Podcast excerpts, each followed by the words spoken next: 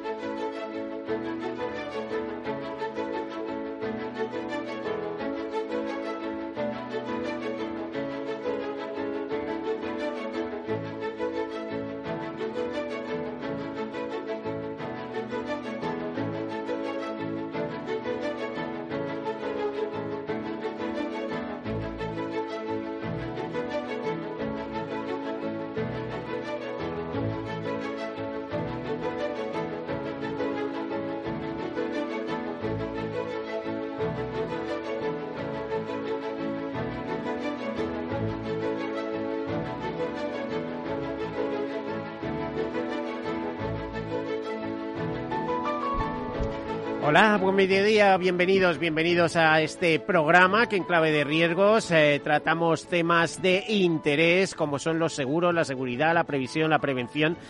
Temas en las que hacemos eh, a través de ellos y digamos antes de ellos de manera previa eh, pues una reflexión sobre todo lo que supone el proceso de gestión de riesgos. Un proceso que comienza por la identificación de esos riesgos. Tengo que advertir que muchas veces nos tienen que ayudar porque no somos ni siquiera conscientes de que tenemos esos riesgos. Bueno, pues que comienza por la identificación, continúa por el análisis Continúa, digamos, por la financiación, porque es que el tener un riesgo supone tener un dinerito detrás para lo que pueda suceder. Y en ese caso, pues tomar decisiones. A veces decidimos eh, asumir nosotros el riesgo con lo que conlleva. Es decir, usted se compra un piso, no lo asegura, eh, eh, luego tiene un incendio, pues ya sabe, a pedir ayudas sociales si no tiene seguro o de manera inteligente transferirlo al mercado. Si lo transfiere al mercado, pues al final eh, lo que supone es que, em, eh, digo inteligente por lo siguiente, porque por un precio conocido, a veces reducido, vamos, eh, estamos hablando de un seguro de hogar, 400 euros al año.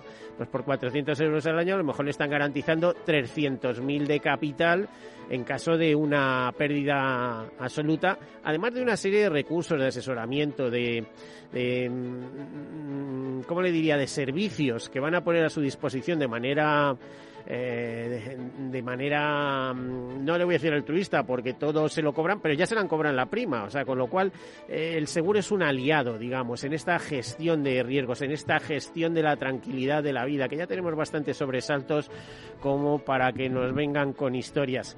Por eso les digo que el seguro es una buena idea, el seguro son finanzas y algo más, como ha dicho, como decía un viejo profesor eh, muy conocido.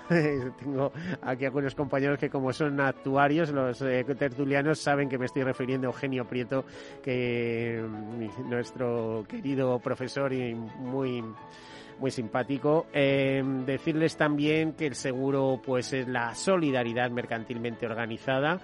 Eh, son muchas cosas, el todos para uno y uno para todos es una buena idea. Nos centramos mucho en seguros, pero previa al seguro está esa seguridad activa, que la seguridad, ya saben que la el último programa que en el que estuvimos presentes, pues estuvo con nosotros la, directora de la plataforma de Seguritas Direct. En ese momento hablábamos más de seguridad y hoy vamos a hablar eh, de seguros, pero más de que seguros de previsión, ¿eh?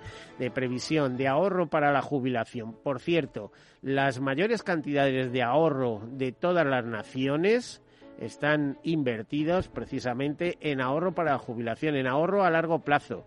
¿eh? Así que no es ninguna tontería que esto se promocione y haya grandes cantidades. ¿eh? Con ese ahorro eh, se mueve mucha economía, se financian las emisiones de los estados, en fin, es la riqueza de las naciones, de alguna manera.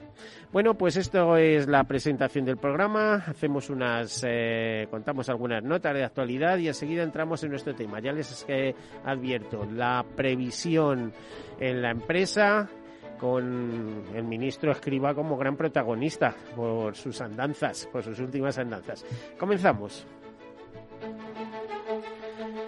Bueno, y nos llega del Boletín Diario de Seguros una nota en el día de hoy interesante sobre lo que se está pasando en Ucrania y en lo que respecta al seguro. Yo mismo he escrito un par de artículos, uno de ellos sobre cómo impactaba en el seguro y bueno, esta misma semana terminaba otro hablando de las ciberincidencias que cabe esperar a raíz del seguro, porque todos sabemos, y ahí sí que está temblando todo el mundo, porque los costes económicos hasta ahora para el seguro, bueno, pues son los que son. Pero como empiecen incidentes de ciberguerra, ciberterrorismo, ciber y afecte a, estructuras críticas o a empresas o grandes multinacionales, etcétera, pues ya se pueden tentar los bolsillos, ¿no? Los, la, economía en general. Bueno, decirles que varias grupos, varios grupos locales, globales han cancelado, han cancelado sus operaciones en Rusia, como General y Madlena, Munirrea, ONU, AXA. Lo que pasa que, como decía en, en, unas recientes jornadas, los contratos que ya están efectuados eh, o se han hecho, pues hay que cumplirlos, porque los contratos son eh, se cumplen. Otra cosa es que sigas concertando seguros, ¿no? Nos dicen que el mercado de Lois puede ser el más afectado por el conflicto, además esto se entiende mucho de seguro de guerra, etcétera. El mercado no se mantiene al margen y sufre una segunda en una segunda línea eh, de este conflicto. Eh, nos dice Petra Eikema, que es presidente de, IOPA, eh, de, la agrupación europea de aseguradoras, que sobre la crisis de de Ucrania, que antes de Ucrania teníamos una inflación creciente y eh, muchas incógnitas sobre esta inflación que todavía perdura. Entonces sucedió la invasión, que condenamos totalmente. Nuestro corazón está no solo con quienes resisten en Ucrania, sino con todos los refugiados que están en Europa. Tenemos que cuidarlos, pero al mismo tiempo tenemos que monitorizar el mercado y es lo que estamos haciendo. Además, añade Petra Eilkema, también por la subida del precio de la energía que no podemos predecir cómo va a evolucionar. Y todas estas cosas al final de una u otra manera también impactan en el seguro, que es un factor económico importante. Bueno, respecto a la exposición de España, tenemos las palabras de Pilar González de Frutos, presidenta de la Asociación Empresarial UNESPA, donde dice la exposición del seguro español a activos rusos es ínfima, por no decir inexistente ya se trate de títulos de deuda rusa, acciones de empresa de este país, participación en fondos de, que invierten ahí, inmuebles o rublos. Los vínculos económicos del Seguro Español con Rusia son muy pocos. Quizá, quizá habría que decir que a lo mejor tenga alguna afectación de cara al reaseguro, alguna de las reaseguradoras españolas, pero eh, seguramente sería mínimo. ¿eh? Y, vía reaseguro sería eh, fundamentalmente pues en, en, en algún coaseguro o alguna participación que, tuviera que ver con infraestructuras de, energía, que son eh, que eso suponen grandes costes. Bueno, pues seguimos hablando. Nos dicen que la alta regulación del mercado de seguro en Europa complica la ruptura de contratos firmados con corporaciones rusas y la imposición de sanciones. Esta es una de las conclusiones de la Risk Insurance Conference de 2022 que se celebró hace poco, organizado por EALDE Business School. A diferencia de otros sectores como el financiero, el retail o la alimentación, el sector asegurador no ha mostrado un posicionamiento común respecto a la imposición de sanciones a raíz de la invasión de Rusia con Ucrania. Eh, nos cuenta Mariano Blanco, experto en seguros y gerencia de riesgos. Eh, eh, que eh, un contrato de seguros que ya está firmado hay que cumplirlo. Quizá con el tiempo se pueda modificar y anular, pero no se puede romper porque de pronto se decida imponer sanciones. Bueno, pues estas son palabras de, este profesional, representante de una importante de seguros. Y hablando de corredurías de seguros, decirles que las corredurías internacionales de seguros con presencia en España cerraron el año, vamos, el ejercicio pasado, eh, el ejercicio, perdón, 2020, el primero de la pandemia, con 587 millones de ingresos, lo cual supuso un incremento del 11,66%. Ya tiene mérito con el añito que tuvimos que incrementaran un 11,66% los ingresos. Eh, sobre 2019. Eh, y eso según la edición 2022 del estudio del Estado Económico Financiero de las Corredurías Españoles que ha realizado Inés en colaboración con IMAC. El beneficio antes de impuesto de estas corredurías filiales de grupos internacionales se situó en 122,1 millones de euros, lo que supone un porcentaje del 34,60%, muy alejado de la media sectorial del 12,69%.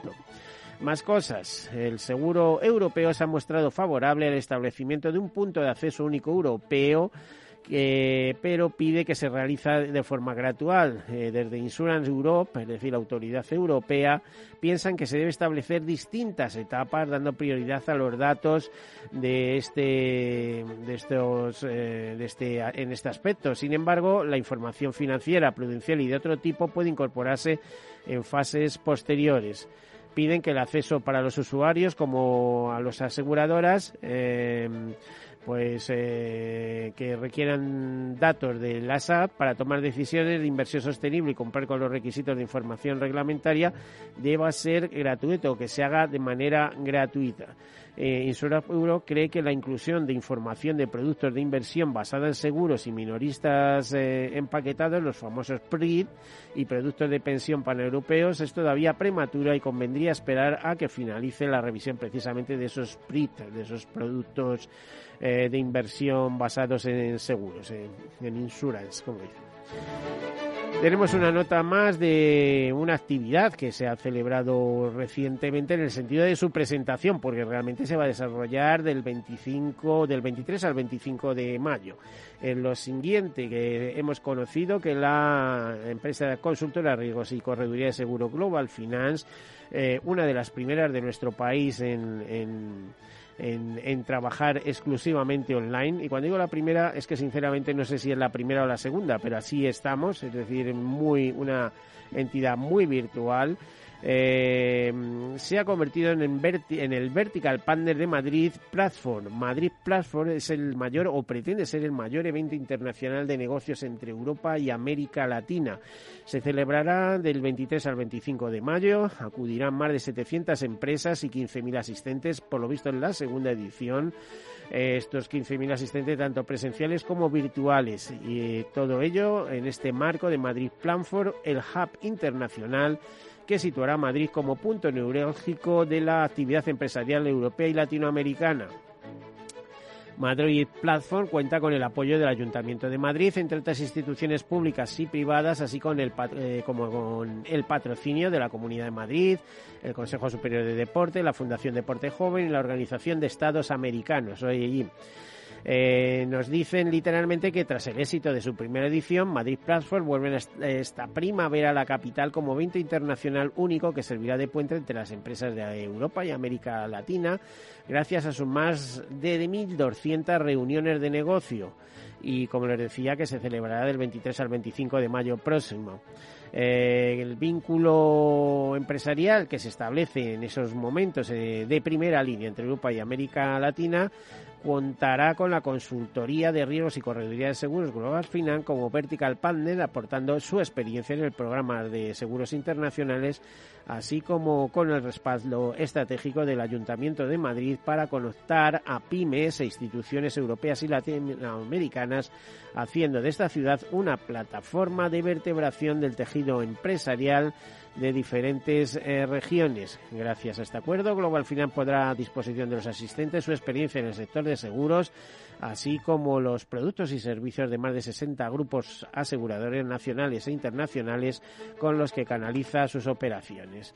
Bueno, y hasta ahí ese tema. Otra noticia de interés. La justicia ratifica la condena al Banco Sabadell por imponer un seguro de vida a 20 años y entre nosotros pues ya está bien, ¿no? Está muy bien que la banca venda hipotecas, pero eh, que lo que deja de ganar con las hipotecas intente ganarlo a base de colar seguros de vida a 20 o 30 años ¿eh? y cobrarle la prima correspondiente o cargársela al montante de la hipoteca.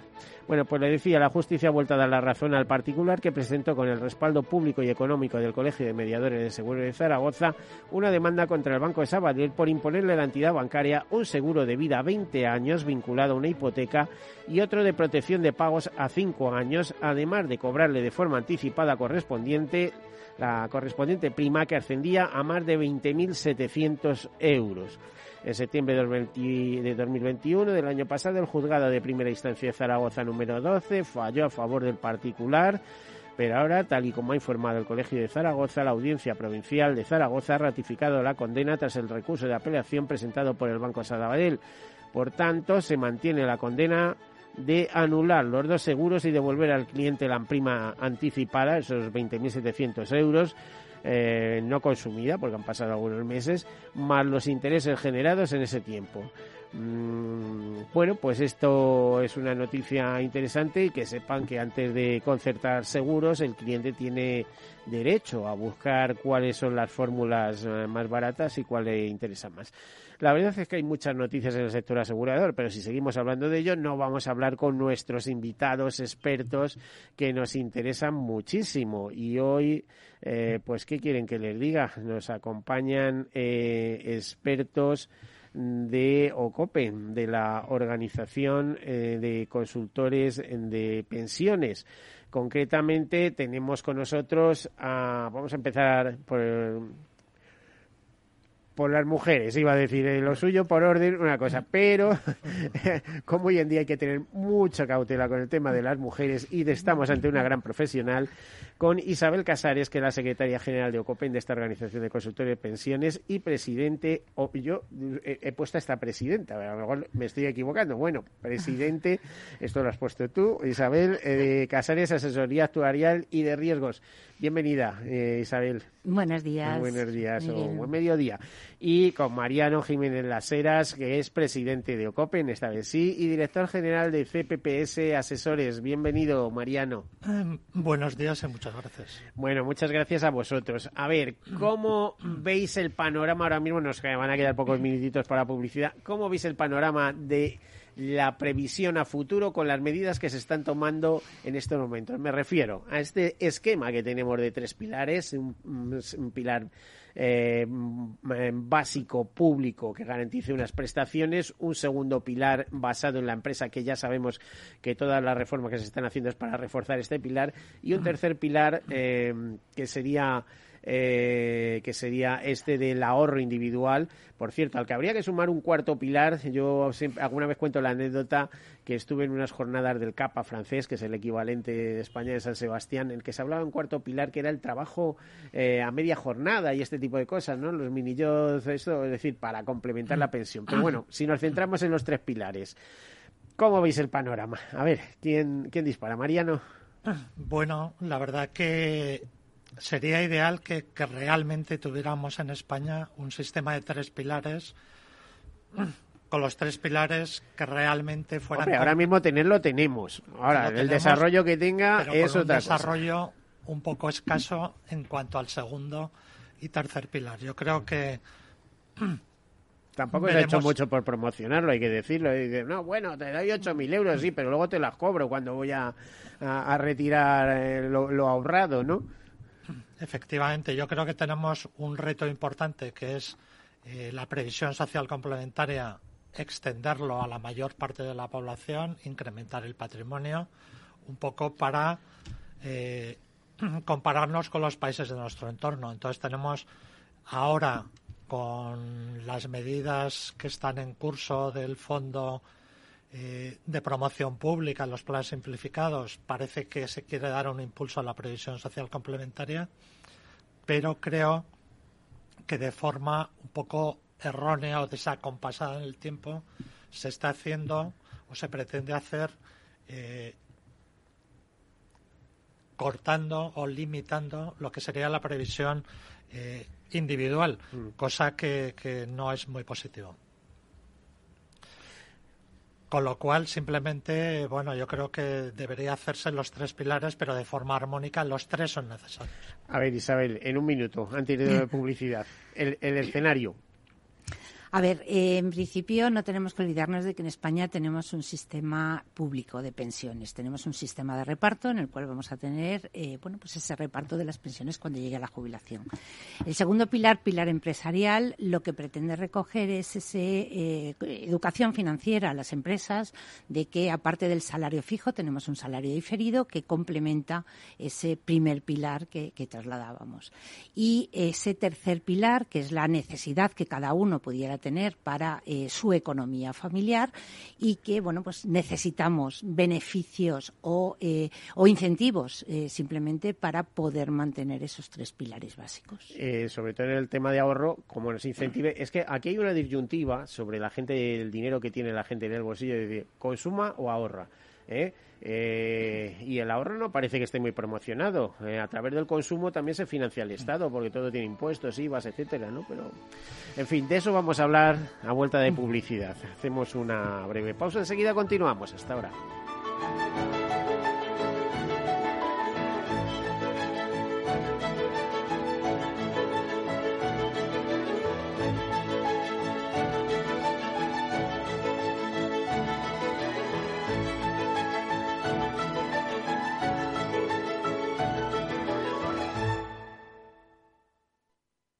Imagina un seguro de salud que te ofrece todas las especialidades con los mejores centros y profesionales.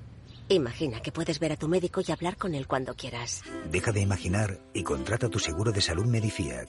Con una nueva app móvil de videoconsultas médicas. Infórmate sobre Medifiac con tu mediador o en fiac.es. Fiac Seguros. Descomplícate. ¿A dónde vas a llegar con tu jubilación? Hasta donde quieras. Mafre presenta el programa Tu Futuro la gestión de planes de pensiones que se adapta a ti. Ahora, hasta con el 4% de bonificación por traslado. Consulta condiciones en mafre.es. Mafre, empresa colaboradora con el programa Universo Mujer. Mi jubilación, el fondo para el máster de mis hijos, la hipoteca de la casa, vender o no vender el apartamento de la sierra, las acciones, el máster, la jubilación, el apartamento, las acciones, la jubilación, el máster, la hipoteca. Cariño, ¿estás bien? ¿Quieres que coja el coche yo? ¿Necesitas ayuda para el asesoramiento de tu patrimonio y tus finanzas? AXA Exclusive te ofrece asesoramiento patrimonial y financiero personalizado.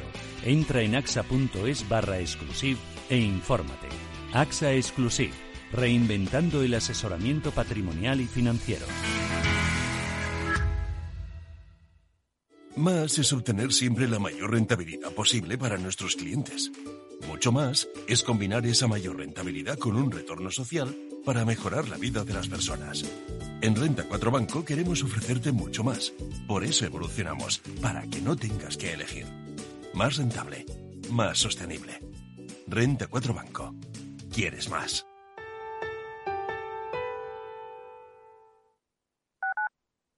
Capital Radio Madrid, 103.2. Nueva frecuencia Nuevo sonido. Disfruta de la mejor cocina gallega en Montes de Galicia. Todo un clásico moderno en el barrio de Salamanca. Disfruta de la variada dieta atlántica, de las mejores carnes y pescados tratados con respeto y transparencia y regados con una de las mejores bodegas de la zona. En grupo, en familia o en pareja, Montes de Galicia te ofrece el espacio perfecto en cada ocasión. La salud nos ha marcado para siempre. El 5 de abril, Capital Radio ofrecerá una programación especial con motivo del Día Mundial de la Salud. Más de siete horas de radio en directo con los testimonios y el análisis de todos los protagonistas de la salud y la sanidad de nuestro país. Personas, empresas e instituciones. Especial Día de la Salud el 5 de abril en Capital Radio con Francisco García Cabello.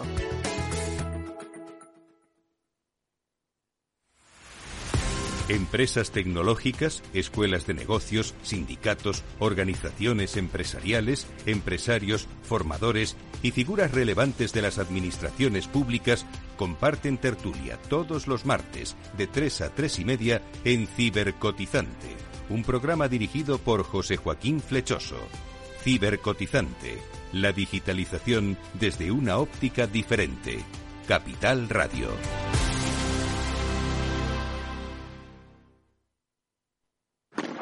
Si te gusta el pádel, en Capital Radio tenemos tu espacio. Todos los martes a las 22 horas saltamos a la pista para contarte la actualidad del World Padel Tour, los torneos amateur, las novedades de las marcas y toda la actualidad relacionada con el segundo deporte más practicado de España. Esto es Padel, los martes a las 10 de la noche en Capital Radio.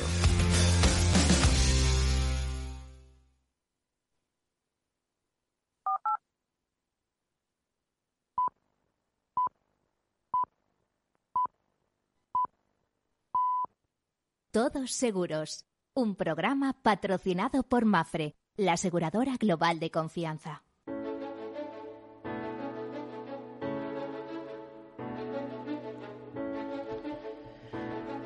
Bueno, pues aquí continuamos en, este Todos Seguros, hoy dedicado a la previsión, hablamos de pensiones, hablamos de pilares de esa previsión, ese primer pilar del Estado básico general.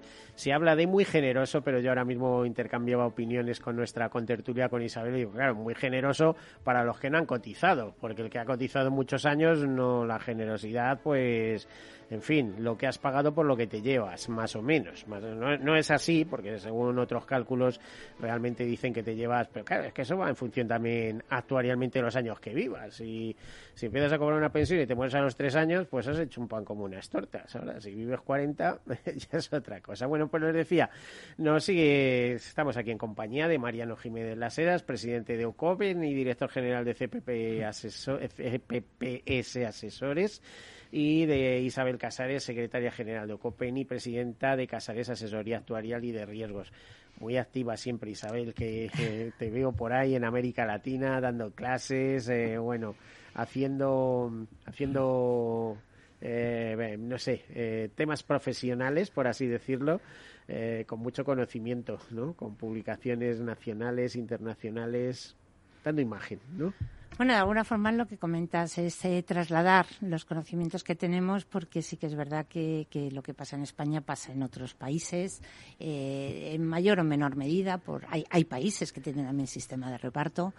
Y si hablamos de pensiones, tenemos que hacer un programa específico de esto, de afores, de eh, administraciones de pensiones, de tal y cual, que tú de eso sabes mucho, pero no solo contigo, con, con algunos otros expertos, por ejemplo, los reaseguradores, que también saben mucho de eso. Sí, al final, tú lo comentabas al principio, eh, la previsión social complementaria va muy pareja a las pólizas de seguros. Todos recordamos y todavía hay eh, planes de pensiones de prestación definida, con cálculos actuariales, con aseguramiento a través de, de pólizas de seguros y sobre todo por la parte de riesgo de fallecimiento, invalidez y las videdades, pero eh, eh, necesitamos todavía seguir inculcando esa, esa cultura que te comentaba, esa eh, cultura financiera, esa educación financiera, porque son muchos años intentando concienciar a las personas que, aunque se gane poco, esa pequeña parte de ahorro es un respiro en un determinado momento de necesidad.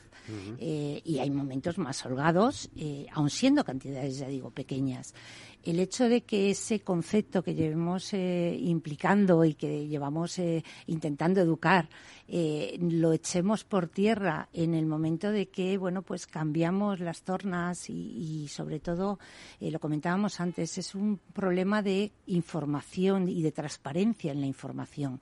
Creo que todo el mundo es capaz de entender la situación que tenemos y es capaz de entender cuáles serían las posibles soluciones que, nos pueden llevar a cabo con, con el tema de previsión social. O sea, es decir, tenemos muchas armas en la mano, pero hay que utilizarlas y utilizarlas bien. Bueno, no podemos decir que el ministro no, no era conocedor de lo que había, porque lo había. Lo que pasa es que se ha metido en un fregado, como aquel que dice, que es eh, eh, que además también lo, lo a ver, lo pedía eh, insistentemente las diversas, eh, la, patronal UNESPA, por ejemplo, pero diversas asociaciones, Inverco, etcétera, de construir un pilar que ayudara a soportar el primer pilar, es decir, el pilar de la empresa. Además, yo recuerdo hace muchísimos años, eh, pues haber tenido una conversación con un ejecutivo de Vida Caixa y todo el mundo pensando el pilar en la empresa, la necesidad de esto también lo piden las mutualidades, etcétera Pero lo que, Mariano, lo que vemos es que eh, todo el mundo empieza a pensar que muy bien construir un pilar en la empresa, pero no así, como digamos, es decir, a costa del, ahorro individual, de, que no tengas ni siquiera posibilidad de que en un plan de pensiones aportar una cantidad, no sé, como han pedido estas eh, asociaciones empresariales, como en el País Vasco, 5.000 euros, sino que, bueno, usted puede aportar 1.500 euros en el sistema individual y luego ya veremos. Bien, yo creo que uno de los problemas que comentábamos antes es que eh, este impulso del segundo pilar a costa del tercero, eh, creo que no está justificado y además eh, ha provocado problemas sobre todo para muchos colectivos en los que se le ha dejado durante no sé si uno, dos o cuántos años. Hasta que se ponga en marcha. Prácticamente sin posibilidades de seguir con su previsión social complementaria como lo venía haciendo. Entonces, eh, yo creo que es un problema fundamentalmente de tempo, es decir, se debería haber, se puede impulsar el segundo pilar, se pueden tomar todo este tipo de medidas, pero no al haber reducir drásticamente lo que se ha hecho en el tercer pilar, porque hay mucha gente que estás privando. Estoy pensando, por ejemplo, sobre todo autónomos, eh, autónomos, en los autónomos, en el que su, su previsión social eh, se se encardinaba a través del ahorro individual. Su previsión social y su planificación. luego que te venga un asesor financiero y dice, tú haces esto y tal, y claro, alguien que sepa dice, sí, pero eso con el permiso del gobierno de turno, ¿no? Porque, o sea, es decir, eh, la realidad supera la mejor de las planificaciones, siempre se ha dicho en marketing. Pues esto es lo mismo. Dice, mira, ahorra 5.000 euros anuales y luego llegan y te dicen, no puedes poner más de 1.500 euros. Eh, ahí te has quedado colgado, ¿no?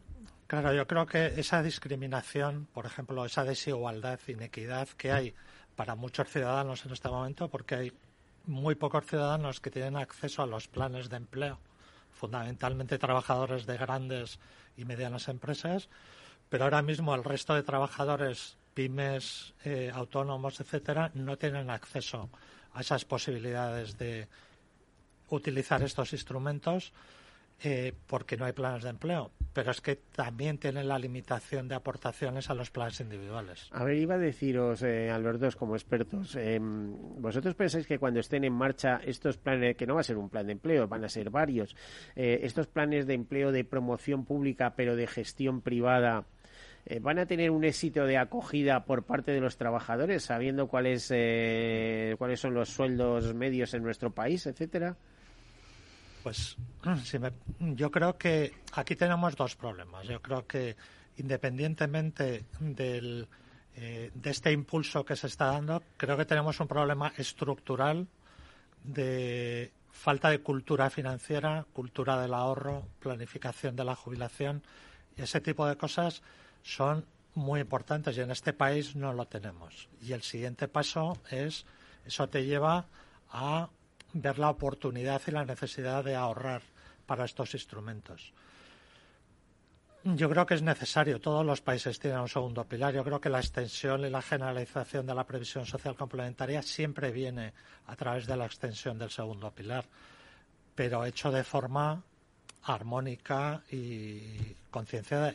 Y vamos a depender de la voluntad de, las, eh, de los agentes sociales. Todo esto se basa en que empresas y sindicatos se pongan de acuerdo en instrumentar este tipo de, este tipo de sistemas. Sí, sindicatos que además son muy representativos, como estamos viendo en la huelga de transportes, etcétera, ¿no? Es decir, es que encima mm, vivimos unos tiempos que de quién me representa. Ojito con los interlocutores sociales. ¿Cómo ves esto, Isabel? Pues a ver, mira, yo por complementar, eh, ten en cuenta que cuando se crea este plan de, empleo de superfondo, eh, se crea con un objetivo de tener buenos resultados. Y ahora mismo, y yo sabes que soy muy práctica para ello, tenemos miles de empresas con muchísimos convenios colectivos en los cuales nos recogen unos premios de jubilación, premios de jubilación anticipada, porque seguimos fomentando la jubilación anticipada a pesar de que tenemos justo que eh, el lado contrario, tenemos que llevarlo a una edad mucho más avanzada. Eh, visto desde este punto, bueno, pues eh, dependiendo qué es lo que se dé a cambio, el transformar esas provisiones contables y pólizas que ya hay de muchas empresas para cubrir estos premios de jubilación en un eh, plan de promoción eh, conjunta, en unas condiciones eh, de mejora. Sí que es verdad que hay que llegar a acuerdo con las empresas porque es convertir una expectativa de derecho en un derecho reconocido. Todos sabemos lo que es un plan de pensiones, pero bien gestionado es como lo que pasó cuando el tema del Real Decreto de Exteriorización que las empresas tenían un fondo interno y tuvieron que sacarlo a pólizas. ¿Qué pasó? Un boom enorme de eh, fondos que traspasaban, o sea, que pasaban a pólizas de seguros. Visto a día de hoy, año 2022 o cuando salga, eh, es un montón de provisiones o de provisiones matemáticas o de fondos internos de eh, muchas empresas convertidos en este superfondo. Por lo tanto, éxito mm, de forma mm, inmediata eh, y con las características que, previsiblemente esperemos que, que, salgan, sí lo puede tener. El problema va a ser la continuidad cómo continúas, no es lo mismo un aporte de unos servicios pasados de cifras importantes que una continuidad de aportaciones de cara a futuro. Pero, estás hablando de la gran empresa, Isabel. No, no, no, eh, estoy hablando de pymes, estoy hablando de hostelería. Pyme pequeñita de cinco empleados, de diez empleados y bueno, o sea... Mm, estoy hablando de convenios colectivos, de hostelería, de oficinas y despachos, de mm, despachos de abogados, o sea, es decir, estoy hablando de pequeñas y medianas empresas que a día de hoy con sus cifras contables tienen que provisionar y transferir a pólizas de, seguros. exactamente, jubilación y jubilación anticipada. eso va a ser mucho trabajo para los consultores y, actuarios, ¿no? Bien. por, ese lado, bien. oye, por ahí podemos tener una carga de trabajo muy potente, muy importante. Pero cuando hablamos de que a un trabajador con una determinada nómina le dices, oiga, mira, vamos a retener el 10 o el 15% si te parece bien eh, para en una especie de salario diferido, para que no lo cobres ahora, sino que lo vamos a meter en un, en un plan de empleo, para que además se va, eh, a ir acumulando, se va a ir em, eh, se va a ir revalorizando con sus intereses, etcétera, aunque luego cuando vayas a cobrarlo ya se encargarán ellos, ya sabes que, que el rescate tiene la consideración de eh, monumentos de trabajo, o sea, que, lleva impuestos, ¿no? que se suma a la pensión que tengas, etcétera. Pero, mm, ¿tú crees que, que la gente está por esa labor? Es que yo creo que ahora mismo no es el concepto de ese salario diferido como que parte del, del salario que tienes voy a quitarte una parte para el salario diferido. Es una eh, es un acuerdo de subida de salario. Es un no vamos a llamarlo beneficio social porque realmente es eh, parte de un salario, pero ahora mismo lo tenemos, es decir, y no lo está pagando el trabajador. Por eso digo que el acuerdo es más un acuerdo empresarial, un acuerdo eh, a través de convenios colectivos, a través de firmas de los convenios colectivos y lo tenemos ya en muchos. Muchos han cambiado los premios de jubilación por planes de pensiones. Los empresarios ya están muy presionados. Porque fíjate, estamos hablando de premios de jubilación y eso, y yo conozco unos cuantos autónomos que su premio de jubilación ha sido jubilarse y Hacienda revisar en los cuatro últimos ejercicios. Entonces, eh, ¿qué pasa? Que están, o sea, siempre a los mismos, ¿no? O sea, en un país donde tenemos 10 millones de pensionistas o de pensiones, más que de pensionistas, pero bueno, 10 millones de pensiones y casi 4 millones de funcionarios, resulta que trabajando en el sector privado, pues tienes otros aproximadamente 14 millones, de los cuales tres y pico son autónomos y son sobre los que recae eh, esa carga brutal. Luego decimos, en España hay 18 millones de trabajadores, 18, 19 y 3 millones de parados aparte pero es que prácticamente cada mm, persona que trabaja en el sector privado está manteniendo casi un empleado público. O sea, es decir, es, que lo que es milagroso es que esto se sostenga, ¿no?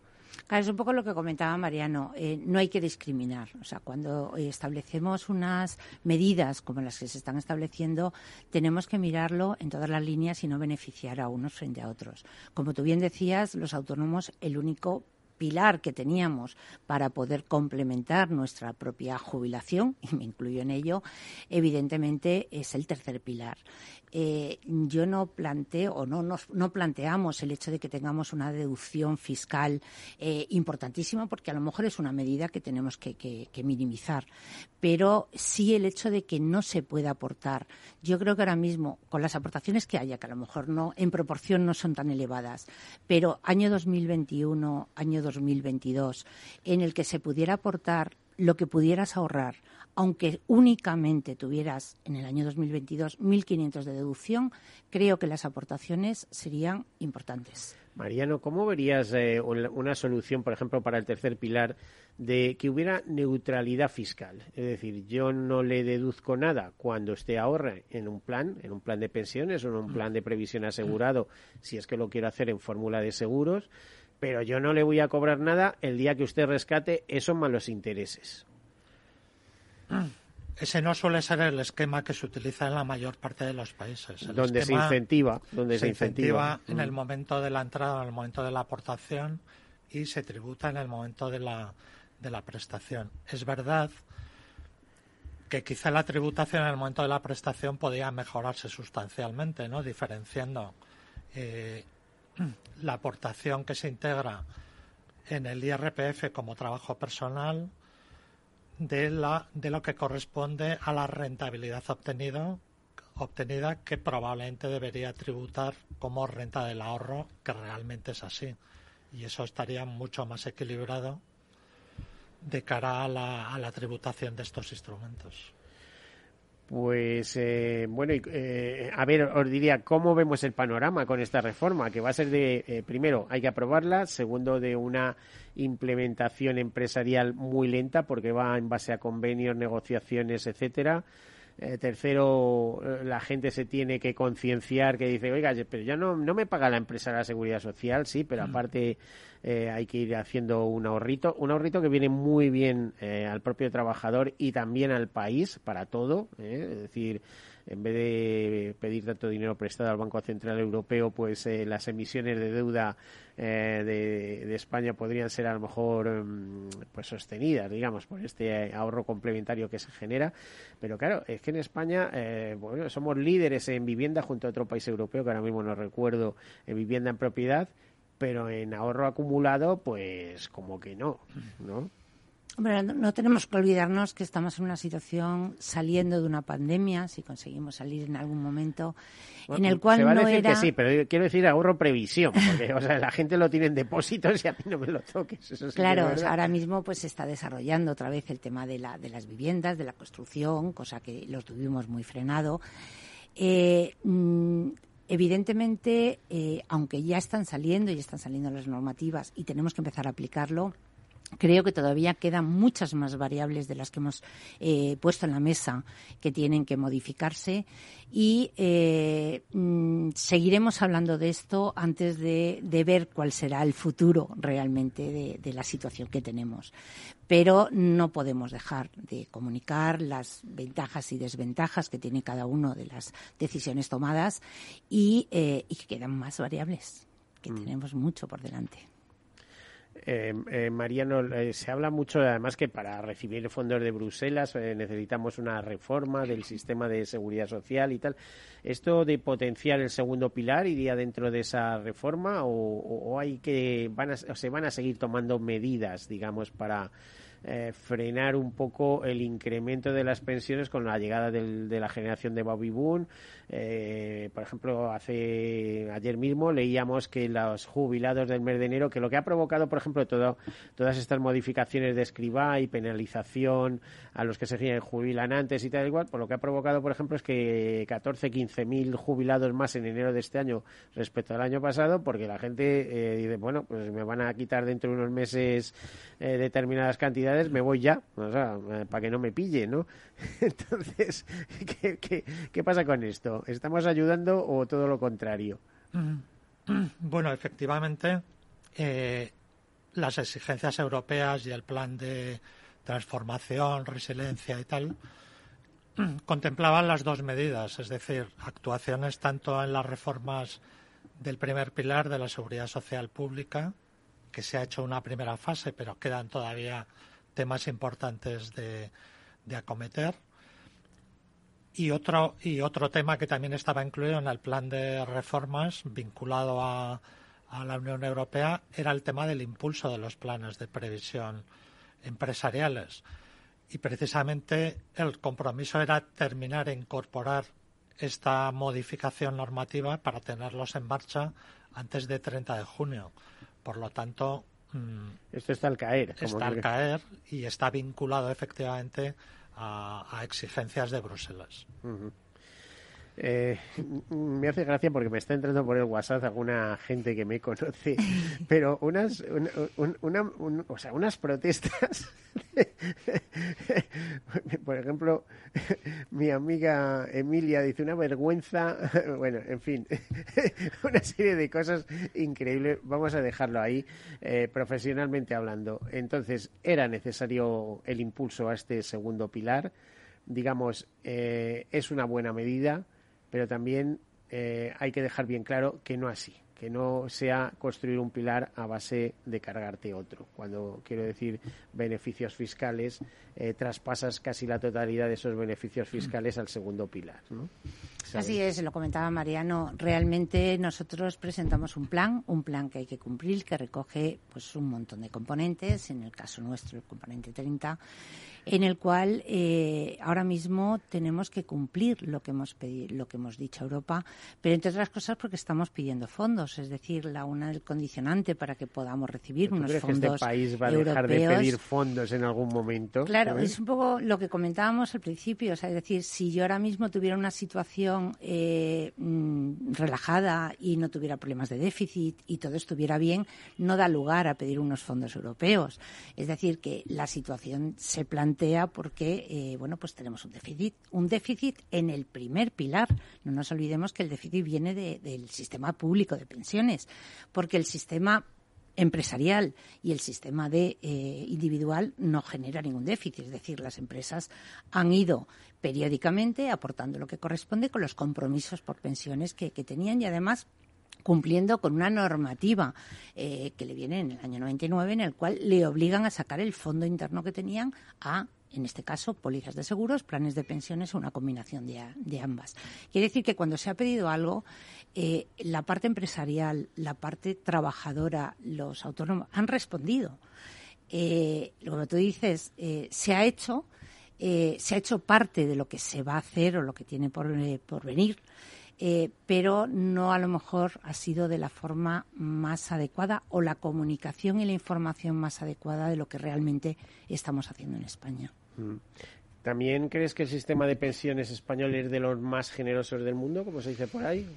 ¿O habría Eh, que yo lo he vivido eso? con muchos países, sobre todo Latinoamérica, que es donde más eh, me Bueno, muevo. Allí casi no existe. Eh, no, no creas, cosas. no creas. Sí, sí tienen, pero sí que es verdad que un sistema de reparto te da una tranquilidad. O sea, es decir, todo el mundo sabe que va a cobrar ejemplo, una pensión. por ejemplo, Lo único es que, que no, ya- no va a ser la justa. Ya sabes que Chile se pasaron a, las, eh, no me acuerdo cómo se llama, administradoras de pensiones, AFs. eh, pero mm, que resulta que la gente pedía en la calle un sistema de pensiones similar al español, de reparto. O sea, después de haber hecho toda esa modificación, eh, de haber ido a la capitalización, de tal y cual, cuando veían que lo que tenían ahorrado no era suficiente para trabajar, y ahí tienes a la gente con 70 años trabajando, complementando como podía, etcétera, etcétera, decían, no, no, nosotros queremos un sistema de pensiones como el español, ¿no? Y cuando decimos que aquí eh, no da, que, que estamos, eh, eh, bueno, que, que generamos déficit, ¿no? A ver, el sistema de reparto es un sistema, pero te digo, muy goloso en el sentido de que te da esa cierta seguridad de que vas a tener una pensión. O sea, bueno, no sabes vas que, a de- que es reparto imperfecto. no vas a dejar de, no un comer, por decirlo perfecto. así. Eh, lo que hay en otros países, sobre todo en Latinoamérica, es lo mismo que vivimos nosotros con el tema de planes de pensiones. Es decir, a la hora de tener que exteriorizar los compromisos por pensiones que tenía la empresa en rentas, en prestación definida, fue el momento de aprovechar el cambiar un prestación definida por una aportación definida, que está muy bien cuando ves ese gro- grosso de servicios pasados, pero que a medida que pasa el tiempo y que tienes, como tú dices, esa aportación y que ves que con los cambios de la esperanza de vida, de los tipos de interés, de crecimiento de los IPC, ya no es tan acorde a lo que yo estoy eh, percibiendo eh, salarialmente, es cuando vienen los problemas. Pero han vivido lo mismo que hemos vivido nosotros, lo único que nosotros con una normativa legal. Bueno, eh, te, iba de- te iba a decir eh, que es un sistema de reparto, pero aquí imperfecto, porque los diversos gobiernos han hecho lo que les ha dado la gana. Cuando digo imperfecto, es decir, cuando ha habido eh, exceso de ingresos pues, eh, hombre, a partir de Aznar, acuérdate que se creó el fondo de reserva, del gobierno de Aznar se creó el fondo de reserva, pero es que ahí no han ido a parar todo lo, eh, lo, que ha sido de eso, sino lo que el gobierno decía, dice, pues en época de Zapatero, pues ahora vamos a meter 3.000 millones, pues vamos a meter, oiga, si le han sobrado 10.000, ¿eh? ¿por qué mete 3.000 solo? ¿eh? Ahora viene el problema al contrario, tal.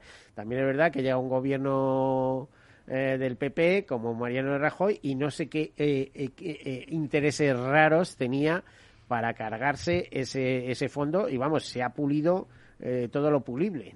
Bueno, estaba para eso, pues vamos a hacerlo, claro, así. Y ahora tienes ahí un, un problema gordo.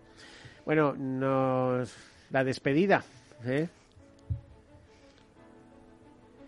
Eh, eh, Mariano, eh, nos quedan segundos. Te decía que si te despides. Bueno, pues muchísimas gracias por invitarme y un placer y cuando queráis volvemos. Hombre, es que seguimos con el debate, Isabel. Muchísimas gracias, Miguel. Ha sido un, gusto poder participar con vosotros. Bueno, pues muchas gracias, Mariano Jiménez Las Heras, presidente de Ocopen, Isabel Casares, secretaria general de esta organización de consultores de pensiones. Contaremos con vosotros porque de aquí a junio va a haber mucho que hablar. Bueno, a todos ustedes, feliz semana y como siempre, sean seguros.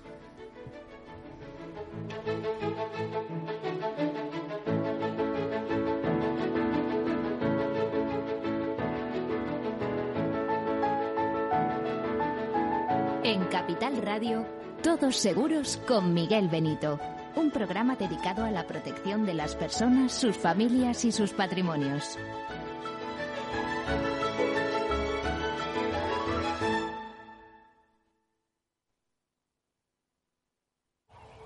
Dónde vas a llegar con tu jubilación? Hasta donde quieras. Mafre presenta el programa Tu Futuro, la gestión de planes de pensiones que se adapta a ti. Ahora hasta con el 4% de bonificación por traslado. Consulta condiciones en mafre.es. Mafre, empresa colaboradora con el programa Universo Mujer. ¿Qué opinas del chalet de la playa? ¿Que no es momento de vender? ¿Y qué fondo es mejor para el máster de Laurita y Juan? Ok, ¿y si me pasa algo, qué hacemos con la hipoteca? ¿Con quién hablas? ¿Me dejas dormir? Con nadie. Menos consultar con la almohada y más asesoramiento profesional. AXA Exclusive te ofrece asesoramiento patrimonial y financiero personalizado. Entra en axa.es barra exclusive e infórmate. AXA Exclusive, reinventando el asesoramiento patrimonial y financiero. Sí, sí quiero. Quiero tener siempre disponible a un buen equipo de abogados. Quiero tener un servicio telefónico de asistencia jurídica ilimitado. Quiero expertos que defiendan mis derechos como consumidor y como ciudadano. Quiero ARAC. ARAC. Lo nuestro es defender lo tuyo. Contáctanos en arac.es en el 992 2095 o consulta a tu mediador. Al mal tiempo, mala helada. El cambio climático lo ha cambiado todo y los riesgos son más y más imprevistos, como las lluvias, las heladas o el pedrisco. Por eso necesitas un buen seguro agrario que garantice tu tranquilidad. Y ahora es el momento de contratar tu seguro de uva de vino. Agroseguro. Trabaja sobre seguro. Ya no estamos en la era de la información, estamos en la era de la gestión de los datos y de la inteligencia artificial. El tratamiento inteligente de estos datos proporciona un valor enorme a las empresas en sus procesos de negocio. En Piper Lab ayudamos a nuestros clientes a tomar decisiones de negocio basadas en datos. Escúchanos todos los lunes en el espacio de Big Data de Capital, la Bolsa y la Vida. Capital Radio Madrid, 103.2. Nueva frecuencia, nuevo sonido. Gráficas Naciones. Más de 50 años de experiencia en el sector de las artes gráficas. Apostamos por la última tecnología tanto en impresión offset como en digital y gran formato. Realizamos todo tipo de impresión. Tarjetas de visita, folletos, libros, vinilos, decoración y montaje de stands. Más información en el 91 629 2145 o en gráficasnaciones.es. Disfruta de la mejor cocina gallega en Montes de Galicia. Todo un clásico moderno en el barrio de Salamanca. Disfruta de la variada dieta atlántica, de las mejores carnes y pescados tratados con respeto y transparencia y regados con una de las mejores bodegas de la zona. En grupo, en familia o en pareja, Montes de Galicia te ofrece el espacio perfecto en cada ocasión. En tiempos de incertidumbre, nuestra fortaleza es la estabilidad. En Nordea, Pensamos que el equilibrio, la fiabilidad y la experiencia importan. Nuestra estrategia Stable Return muestra un sólido comportamiento en el largo plazo para sus inversiones. Invierta en estabilidad. Invierta en tranquilidad. Descubra más en nordea.es.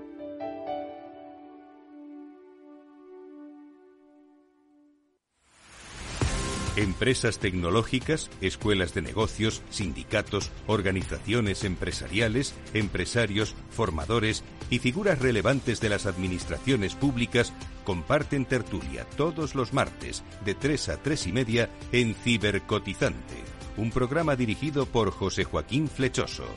Cibercotizante, la digitalización desde una óptica diferente. Capital Radio.